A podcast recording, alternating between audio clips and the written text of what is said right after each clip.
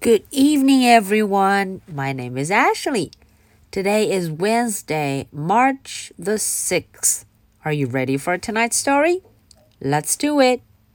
Mercy Watson Fights Crime, Chapter 15.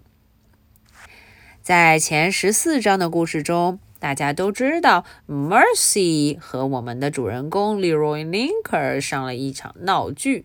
结果啊，来了消防员 Lorenzo 和他的同事，叫什么名字？大家还记得吗？嗯，Ned。那么今天啊，又有一位老朋友出现了。大家看图片上这个家伙，你们认识吗？啊，他就是我们的警官 Tomilello，Officer。Tomilello。好，我们瞧瞧今天他来到现场又会做什么呢？Mercy Watson Fights Crime, Chapter Fifteen. Officer Tomilello pulled into the driveway of 54 Deckawoo Drive. 嗯，这就上场了。Hello, Officer Tomilello. In the yard, he saw two firemen, three women in nightgowns, and one man in pajamas. 哈，在院子里呀、啊，他看到好多人，都有谁呢？Two firemen, three women, and one man. 啊，他看到了两个消防员，三个女人和一个男人。They were all gathered around a pig. 他们呢，都围着一只猪，a pig. Is that the same pig I caught driving a convertible? He asked himself. 他又自问自答了起来。哎，他说：“这不就是我上次抓住的那个开敞篷车的猪吗？” It is, he answered himself. It is exactly the same pig. 哦，他说：“啊，这正是那只猪，一模一样，就是它。” Officer Tomilello squinted. Is that the pig sitting on top of somebody? Officer Tomilello asked himself. 哼，Officer Tomilello 还是这个习惯，他又问自己：“诶，这猪是坐在人家身上吗？” That certainly looks to be the case. He answered himself. 他当然自己回答了。嗯，他说：“没错，看起来就是这样。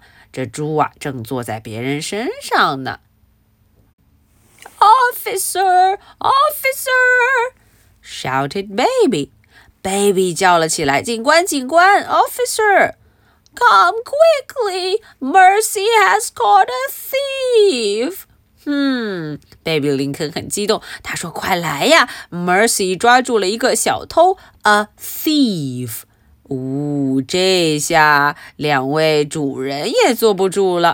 Mr. Watson and Mrs. Watson and Eugenia Lincoln and Baby Lincoln and Ned and Lorenzo and Officer Tomilello all looked down at Mercy。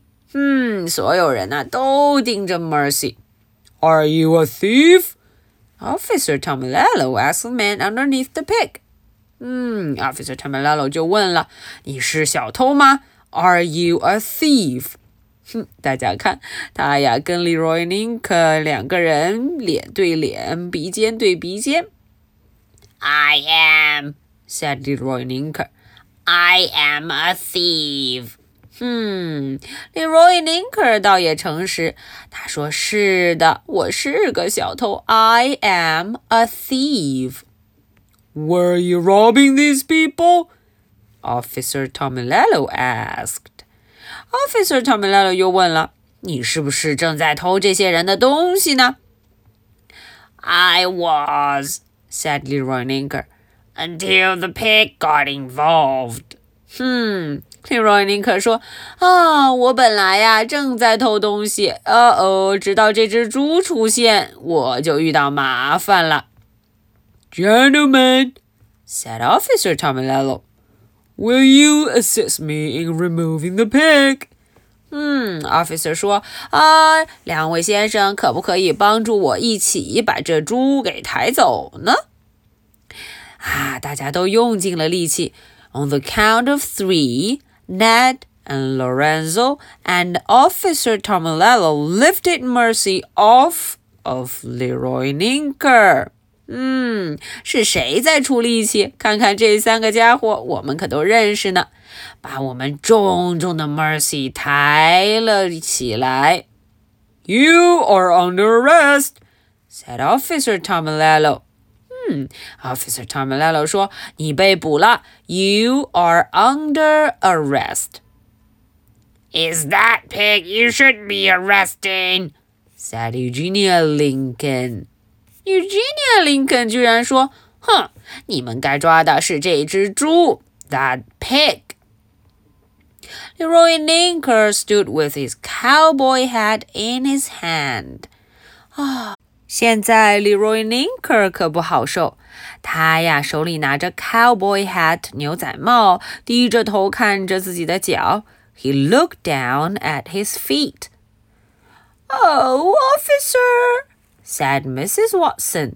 Mrs. Watson 说了：“嗯，警官先生啊，The thief is so tiny. Shouldn't he have something to eat before you arrest him?” 嗯，Mrs. Watson 真是热心肠。她说：“这个小偷，这个 thief 看起来块头好小，要不要在你们抓他之前，先让他吃点东西呢？” have something to eat. Maybe he needs some toast, said Ned. Ned 说话了，嗯，他说，也许他需要来一点吐司面包，toast, with a great deal of butter on it, added Lorenzo. Lorenzo。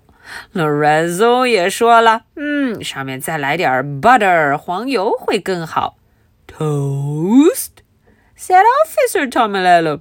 Who needs toast?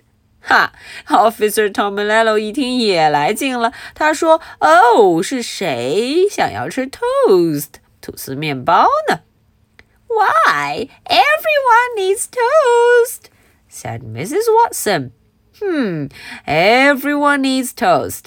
Mrs. Watson 还一直觉得所有人都爱吐司面包，even the cowboy said Leroy Ninker. Leroy Ninker 说：“啊，就连我们的 cowboy 牛仔 cowboy 也爱吃呢。” Mercy pricked up her ears. 哦，这个时候 Mercy 来劲了。Toast, butter, at last. 哦，Mercy 听到了她最爱听的词 toast, butter。she headed for the Watsons' kitchen, and everyone followed her. 嗯，她呀，噔噔噔噔噔噔噔，就往这个 Watson 家的厨房跑了去。Kitchen 厨房，kitchen。 于是呢，大家都跟着她一块儿去了。Okay, so that's the end for chapter 15. Now, are you ready for my two questions? Question number one Who lifted Mercy off of Leroy Ninker? 这个问题问的是他们是谁出的力气把这个 Mercy 抬了起来呢？Question number two. Why did Mercy head for the Watsons' kitchen? 哈，这个问题问的是为什么 Mercy 滴哩嘟嘟嘟嘟嘟就跑到了 Watson 家的厨房 kitchen，跑到他家厨房去了呢？Okay, so this is the story for Wednesday, March the 6th. I'll be waiting for your answers. So much for tonight. Good night. Bye.